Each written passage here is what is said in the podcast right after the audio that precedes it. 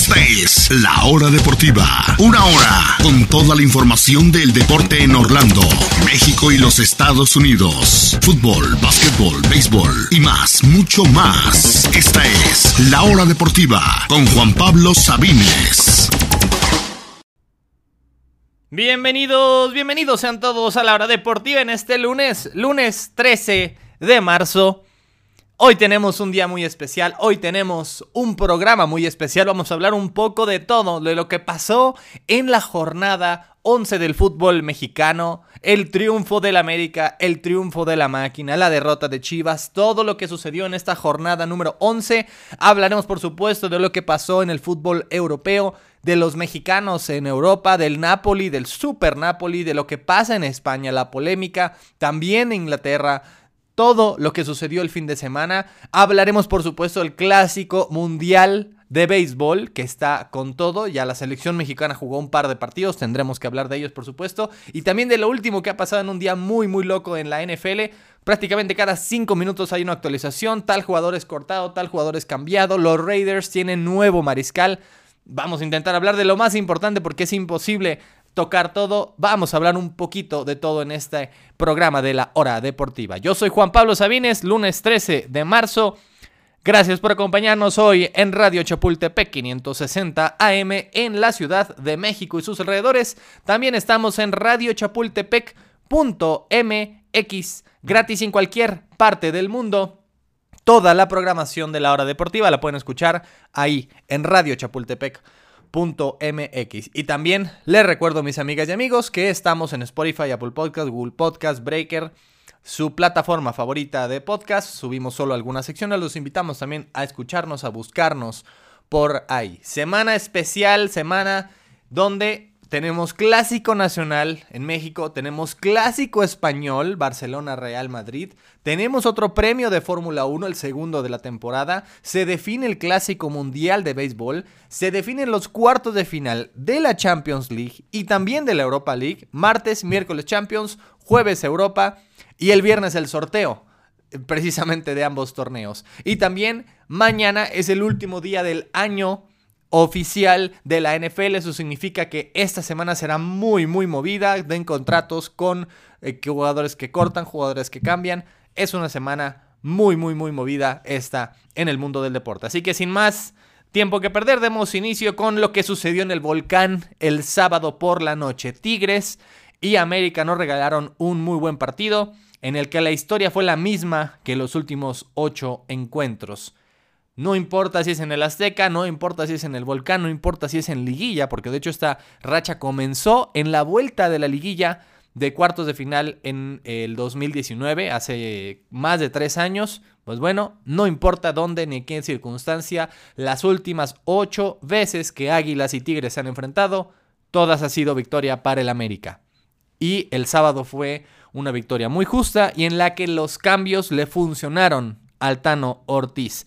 Hizo tres cambios, habíamos hablado el viernes principalmente del más importante, Malagón en la portería, Oscar Jiménez a la banca, pero también hubo otros dos cambios importantes. Uno de ellos fue Emilio Lara, de titular, que recordamos tuvo un gran torneo el pasado, después bajó, se fue, relegado, a la banca y ahora entra, manda a la banca a Ayun y tiene una jugada muy importante en la que cuando el partido estaba 0-0 la saca sobre la línea, así como De Ligt la semana pasada. Digo, no, no exactamente igual, pero así de importante.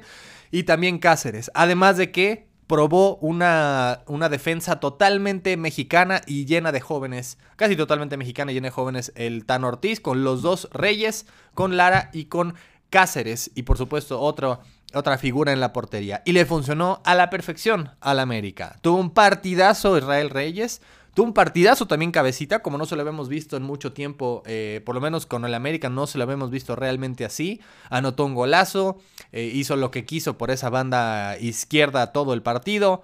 Muy buen partido también de Diego Valdés y al final gana 2-0 y me parece total justicia. Tigres tuvo una, una de peligro que yo recuerdo en todo el partido, un cabezazo de Guiñac, que además de todo estaba en fuera de lugar, ni siquiera hubiera contado, pero sirvió para que Malagón se luciera, em, se mandó un atajadón que al final, insisto, no sirvió de nada porque de todos modos fue fuera de lugar, pero es la única realmente de peligro que recuerdo de los Tigres en todo el encuentro. El América dominó, dominó y dominó y fue eh, muy superior al conjunto universitario.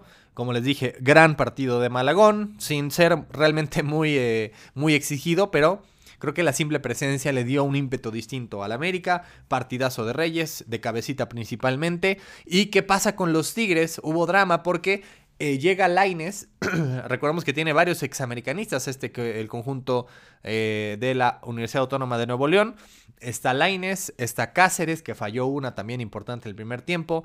Eh, está también el caso de Diego Reyes. Y al fin y al cabo, Laines fue, fue noticia porque eh, tuvo una jugada en la que no se entendió con Guiñac. Guiñac le reclama, él le reclama de regreso. Esa fue la nota, eso fue lo que se vio en redes sociales. Lo que no se vio, porque por supuesto vende menos, es que al final, eh, literal, segundos después, hablan entre los dos, se abrazan y se van abrazados literalmente eh, de la cancha. No hay ningún problema entre, eh, por lo que pudimos ver, entre Laines y Guiñac. Es normal que haya ese tipo de pleitos en, eh, en la cancha, en el calor del, momento, pero al fin y al cabo, al final, todo bien entre Laines y Guiñac. Me parece que Laines dio un buen partido a secas y que al fin y al cabo Tigre simplemente se quedó chato en general. y también pensando un poquito en lo que viene esta semana en el viaje a Orlando para la vuelta de los octavos de final en la Conca Champions. El América simplemente fue superior, tenía la urgencia, tenía eh, toda la presión de su lado y gana y gana bien. Recupera posiciones, sube al quinto lugar, está muy muy pareja esa lucha de los primeros cuatro. Monterrey ya se nos fue, ya nadie los va a alcanzar, pero Toluca, ya hablaremos de ellos en un momento, recupera el segundo lugar. Tigres baja al tercero Empatado con Chivas, los tres con 21 y apenas un puntito atrás viene el América y apenas un puntito atrás viene el Pachuca. Está muy, muy pareja la situación allá entre los primeros cuatro. Son básicamente cuatro equipos, no cinco equipos buscando por tres lugares y eso le da mucho más importancia al clásico nacional, porque significará que aún Chivas con su eh, mejor torneo en mucho tiempo y se enfrenta al América y si el América lo gana, los va a superar, los va a brincar en el top 4 y el América con todo y su mal paso y las Chivas con todo y su buena racha y de todos modos van a estar abajo de ellos. Así que por eso es tan importante el Clásico Nacional y aún así, pese a que lo que pasó este fin de semana, que la presión bajó un poco para el América, que se rompió esa racha de las Chivas, creo yo, ya lo hablaremos más a fondo el viernes antes del, del partido, pero creo que la presión sigue estando ligeramente no total, como lo había dicho nuestro amigo Carlos el pasado viernes, pero ligeramente del lado del América en esta semana tan importante, que además de todo será la última antes de la fecha FIFA y del debut de Coca la siguiente semana. Escuchemos rapidísimo las palabras de Fernando El Tano Ortiz después de la victoria, la octava seguida del América sobre los Tigres, que fue el sábado por la noche en el Volcán. Escuchemos al Tano Ortiz de T de las Águilas. De principio nosotros nunca pensamos en el clásico, nosotros pensamos en Tigre. El partido fundamental y trascendental para nosotros era Tigre. Cada vez que se aproxima un clásico, no soy y no me gusta de hablar. Y eso se lo digo a mis jugadores. Nosotros no hablamos previo a un partido tan importante como fue Tigre. Sacamos un resultado importantísimo, importantísimo en una cancha muy difícil. Después pensaremos en el clásico. Ahí estuvieron las palabras del Tano Ortiz. Ahora pasemos al otro partido importante del sábado, justamente antes de ese duelo en el volcán. En el Estadio Azteca se enfrentaron Cruz Azul y Pumas. Ambos venían en una, en una mala racha tras ser humillados la semana pasada. Cruz Azul perdiendo por 3, por, 3 a 1 ante el peor equipo de México como es el Mazatlán, que sigue siendo el peor, por cierto, no, no lo ha dejado de ser después de lo que vimos ayer en la bombonera y, pues el caso de Pumas que recibió cuatro del Puebla en su propia casa. Pero vaya, como dicen y con todo respeto, pero hasta entre los perros hay razas. Puede ser que Cruz Azul esté en mal momento, pero aún así, en este momento, el peor Cruz Azul sigue siendo mucho mejor que el, que el peor Pumas. Mucho mejor. Y lo vimos el sábado por la noche. Cruz Azul dominó por completo, sobre todo la primera parte Hubo momentos al inicio del segundo tiempo que se calmó un poco la situación. Y eh, de ahí en los últimos 20 minutos fue total dominio de la máquina hasta que cae el gol. Realmente, realmente fue superior y fue merecido el triunfo de la máquina. Eh, Antuna tuvo un oso enorme, un oso del tamaño del Estadio Azteca. Eh, Rotondi tuvo un, gran tiro, después tuvo otra que la estrelló en el poste. Estuvo mucho más cerca Cruz Azul, estaba, ya era cuestión de tiempo de que cayera el gol y al final cae, me, recordó mucho a ese partido que tuvieron justamente hace un año, que me parece que también fue en el Azteca, que lo gana Cruz Azul con 1-0 con un gol, un golazo de tijera de eh, Juan Pablo Escobar. En este caso no fue un golazo de tal nivel, pero sí fue un muy buen gol el de Alonso Escobosa a seis minutos del final, su primero con la playera azul, recordando que llega como jugador de, de cambio, de relleno eh, se gana eh, ese puesto, entra en el segundo tiempo y es quien le da el triunfo con ese golazo que tal vez si lo intentara otras 100 veces todas terminan en la tribuna del Azteca. Esa la reventó la portería, no tuvo absolutamente ninguna opción de parar ese, ese, ese balón Sebastián Sosa y al final Cruz Azul se va con los tres puntos muy, muy merecidamente. En todo el partido, realmente la única lo noté, literalmente de todo el partido, la única jugada de peligro de la UNAM fue un tiro de Rivas que increíblemente no es gol. Que viene una buena jugada más por la, eh, el gran pase, que no recuerdo exactamente quién se lo da, que fue exactamente en medio de la portería de la, de la defensa azul, que deja solito casi a Rivas con Corona. Al final medio intenta puntearla y le va, la tira fuera. Pero fue la única, la única en todo el partido que tuvieron los Pumas. Y la verdad es que ya cada vez es más notorio que a Rafa Puente Jr. este equipo y este, este puesto le queda grande. Siempre había tenido equipos que peleaban por el no descenso o que acababan de ascender o que ninguno peleaba por liguilla, el Lobos Buap, el Querétaro, el Atlas antes de que fuera bicampeón. Vaya, y fracasó en todos los lugares en primera división. Y ahora le dan a uno de los cuatro equipos grandes de México en una situación tan complicada, viniendo después de un técnico que tuvo algunos éxitos como Lilini, que lo llevó a una final, que lo llevó a, una final de Conca Champions.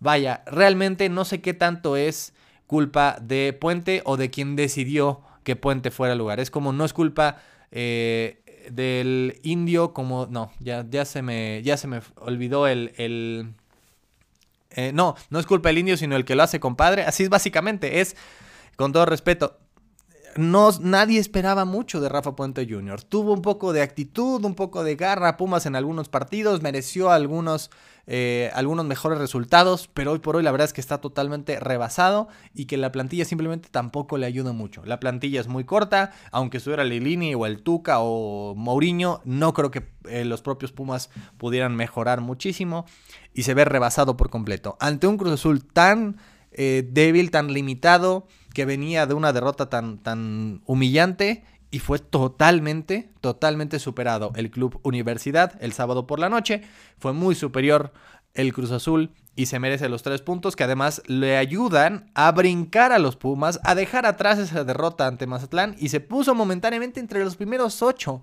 Increíble, Cruz Azul hace cinco partidos era el penúltimo lugar y por momentos se puso entre los primeros ocho, cayó al nueve gracias al triunfo del Santos, pero ahí está, peleando por eh, puestos de repechaje. Ya creo que pocos dudan que sí se va a poder meter en el repechaje. Pelear en el top 4 ya está difícil. Ahora la pelea para la máquina es tener ese partido de repechaje en casa, poderlo jugar en el Azteca y no de visitante. Recuerdo que tiene todavía un partido pendiente que jugará a finales de este mes en Querétaro y que debería eh, ganar ante el, en el penúltimo lugar actualmente del fútbol mexicano, pero al momento al parecer han quedado atrás esos problemas de Cruz Azul, sigue sin ser candidato, no lo veo como candidato en absoluto, sigue sin, sin realmente poder luchar por el top 4, pero por lo menos ha dejado atrás esa zona de eliminación y dejado atrás a unos Pumas que caen Llegaron a este partido en el lugar 11, hoy están en el 14, ni siquiera para el repechaje les alcanzaría y han perdido 5 de sus últimos 6 partidos. Solamente un triunfo en 6 partidos y los demás han sido derrota tras derrota. Es cuestión de tiempo, lo de Rafa Puente Jr. sabíamos que no iba a funcionar, está rebasado, ¿qué tanto es su culpa? No lo sé, simple y sencillamente no era el técnico ideal para eh, un equipo grande.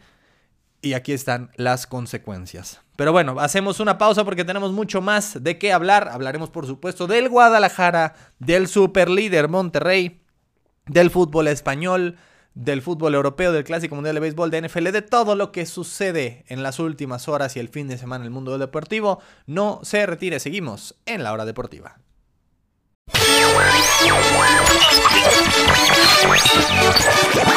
El deporte en la República Mexicana. La hora deportiva con Juan Pablo Sabines.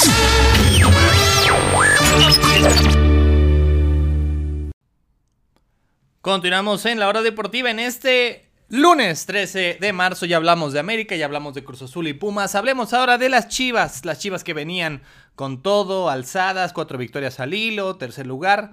Pues bueno, el Guadalajara cae por primera vez. Y, yo sé que van a decir, es que era una mentira y es que el Rebañovich no es para tanto, pero la verdad es que no fue para tanto. Yo creo que el Guadalajara jugó bien y que si bien muchos aficionados del rebaño están decepcionados porque perdieron y porque obviamente fue el mismo rival que ha sido verdugo de las Chivas ya dos veces en repechaje en los últimos torneos, la franja, pues bueno, al fin y al cabo creo que el Guadalajara mereció más, jugó bien y no podemos decir que totalmente el Puebla fue superior. Eso sí, hay algunos errores de las Chivas que tienen que corregir sí o sí. El gol del Puebla es de Kinder es, realmente, me parece increíble cómo ese, primero, cómo dejan tirar totalmente solito, lo dejan pasar, lo dejan caminar como 30 metros sin que absolutamente nadie le llegue. Yo creo que si hubiera seguido, se hubiera metido a la portería solo porque realmente nadie le llegó a Gustavo, a Gustavo Ferraris. Luego tira, hay un ligero desvío, sí, pero el guacho la agarra con las dos manos y se mete a la portería. Yo no entiendo a la gente de la América que se rasgaba las vestiduras con Oscar Jiménez cuando había tenido, sí, algunos errores, dos o tres, pero ninguno que sea un osote. El guacho ya tuvo un osototote este torneo y ese me parece otro oso. E incluso en la segunda, no, justo antes de que, terminara el primer tiempo, eh, gastó eh, una, una jugada en la que viene un tiro, el guacho la deja literalmente solito para Malagán justo antes de que terminara la primera parte, pero Malagán la vuela. Fue un doble oso porque el guacho le había dado el balón solito, vaya, ni siquiera, si lo hubiera intentado pasar directamente al jugador del Puebla, no lo hubiera dado tan bonita. Claro, Malagón de ahí la borró, Malagán la borró, pero al fin la, la voló, pero al fin y al cabo, otro osote el guacho que fácilmente, fácilmente pudo haber sido el 2-0. Fuera de esos errores del guacho, que insisto, yo creo que Chivas tiene que buscar otro portero sí o sí en el verano. La verdad es que el Guadalajara no jugó tan mal. Fue un muy buen partido de Víctor Guzmán, lo intentó de todas maneras. Un tiro de fuera del área que pegó adelantito de la línea. Eh, otro tiro eh, ya en el segundo tiempo. Una excelente jugada, lo Dennis Bergkamp del Piojo Alvarado, que no sabe ni él cómo le salió y que al final atajó eh, Anthony Silva. Otra muy buena jugada de Daniel Ríos que al final da en el travesaño un cabezazo. Es decir, el Guadalajara estuvo arriba, estuvo intentándolo y de no ser por esos errores, tanto de su propio portero, de su defensa y las fallas, las, eh, lo que perdonaron sus jugadores ofensivos, realmente esto podría haber sido un resultado muy, muy, muy distinto. Eso sí, también hay que decirlo que mucho de lo que sucede en el partido está condicionado porque al minuto 3 apenas Gastón Silva hace una entrada de cárcel, de cárcel sobre el nene Beltrán. Le deja, yo sé que toca la pelota, pero de ahí le deja los tachones totalmente en el tobillo. El tobillo del nene no sé cómo no se rompe. Pudo seguir afortunadamente jugando eh, incluso tuvo un tiro igual en la primera parte, minutos después, pero realmente era una jugada de cárcel. Y por alguna razón el árbitro dice nada. solamente fue falta, ni siquiera le sacó, bueno, le sacó amarilla, pero yo para mí tendría que haber sido roja.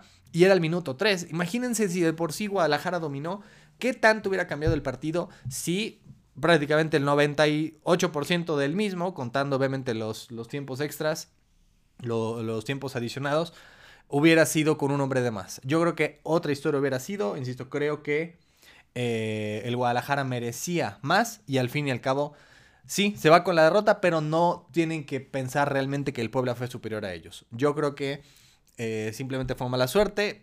Algo les pasa frente al Puebla que los trae de hijos, sí.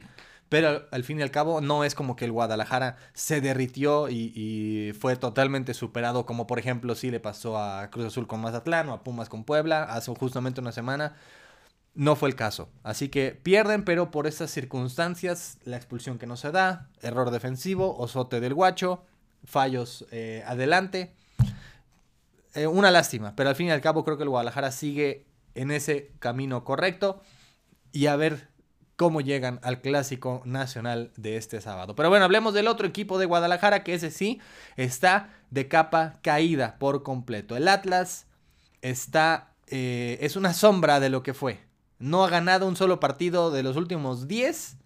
Solamente ganó su primer partido del año y de ahí lleva 10 seguidos sin victoria. Y de hecho de esos 10, 6 eh, han sido empates, 4 derrotas y ahora ante León parece que las cosas están muy mal. Y 11 de hecho sin, sin victoria si contamos lo que pasó a media semana en eh, en Honduras. Fue goleado por el Olimpia. Por el Olimpia. Al parecer Julián Quiñones se peleó con el club, con el, con el resto de jugadores. Eh, no quiso salir a entrenar, no quiso salir a jugar. Están molestos con él, él está molesto con el equipo. Y aquí creo que se notó, hubo una, una jugada en la que Julián Quiñones estaba solito frente al portero, pudiendo solamente pasársela a, a un compañero, me parece que era Furch, para que solo le empujara y ni, ni, siquiera eso pudo hacer bien. Vaya, da el pase horriblemente atrás y la jugada se perdió sin que nadie siquiera tirara, cuando era una jugada clarísima de gol.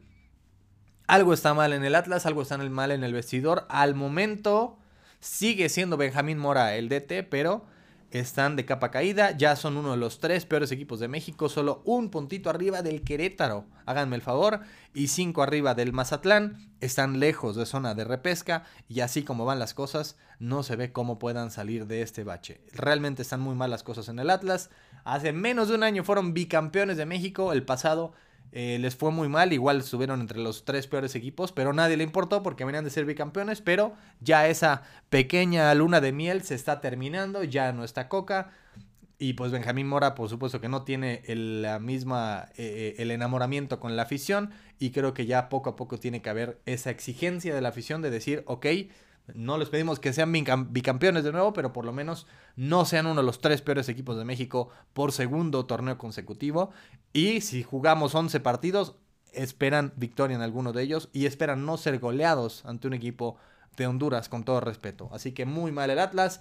Visita al Puebla este viernes buscando eh, romper la racha, a ver si no es la prueba final de Benjamín Mora, justamente antes de la fecha FIFA. Si vas a cambiar a tu DT, pues mejor hazlo cuando vas a tener dos semanas para planear el siguiente partido. Así que me parece que va a ser crucial ese partido en el Cuauhtémoc para el futuro de Benjamín Mora, porque como se ven las cosas, actualmente está eh, color de hormiga la situación para los rojinegros. Hablemos ahora sí del mejor equipo de México. Estamos hablando de que Toluca, Tigres, Chivas están en 21, el América 20. Pues bueno, Monterrey lleva 28 puntos de los últimos 30 y le importa muy poco lo que pase en la Ciudad de México y lo que pase con el Toluca y con el campeón Pachuca y con su archirrival los Tigres. Importa muy poco porque Monterrey hoy por hoy es el mejor equipo de México. Y justamente este fin de semana es el clásico regio en el volcán y Monterrey llega con sus 28 puntos de los últimos 30. Es decir,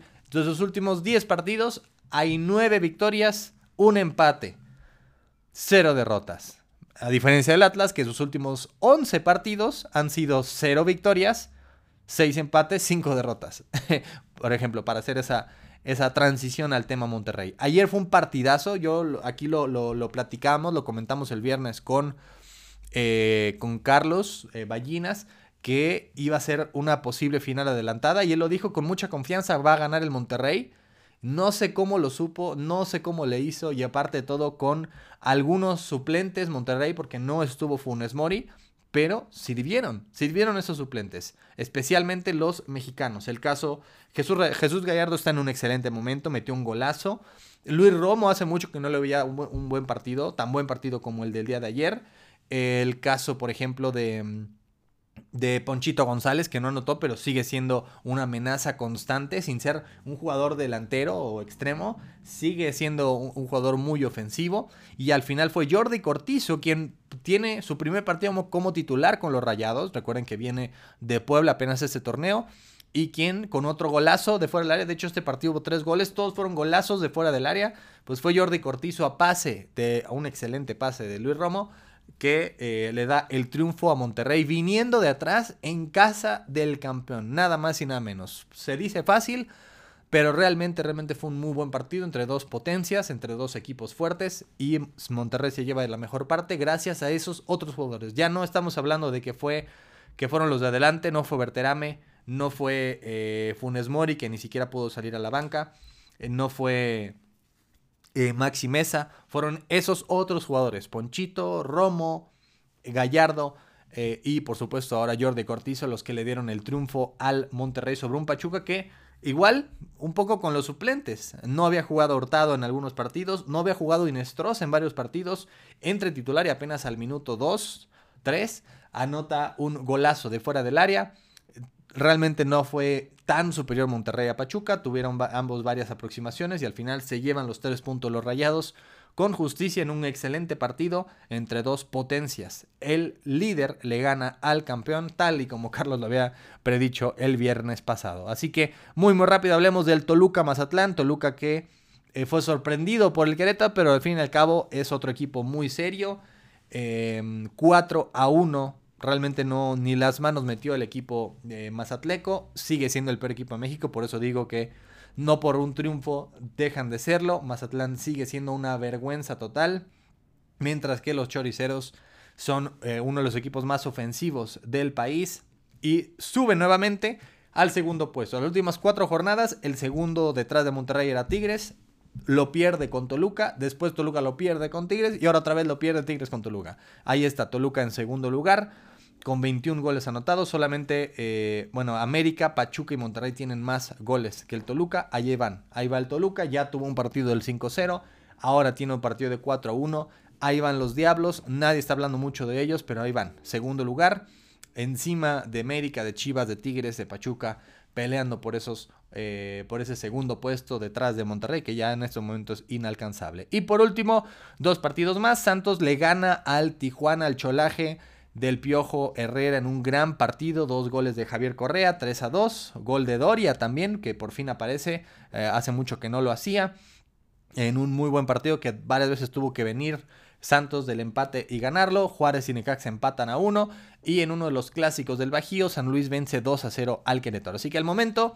Antes de irnos a una pausa, les recuerdo cómo va la tabla. Monterrey es primero con 28, ya casi inalcanzable. Toluca, Tigres y Chivas con 21, pero en ese orden por la diferencia de goles. América sube al quinto con 20, Pachuca cae al sexto con 19, León que venció al Atlas, ya ni siquiera hablamos mucho de, León, eh, vence al Atlas y sube al lugar 7, Santos sube al 8 con ese triunfo, Cruz Azul sube al 9 y Puebla sube al 10, Juárez es el lugar 11, ya tiene varios partidos sin conocer la victoria, y San Luis sube desplazando a Tijuana y a Pumas y al momento tendría ese último boleto rumbo a la liguilla. Los seis equipos eliminados al momento serían Tijuana, Pumas, Necaxa, Atlas, Querétaro y Mazatlán con solo cuatro puntos en 10 partidos, mientras que el repechaje al momento se jugaría así: América San Luis, Pachuca Juárez, León Puebla y Santos Cruz Azul. Así sería el momento la repesca.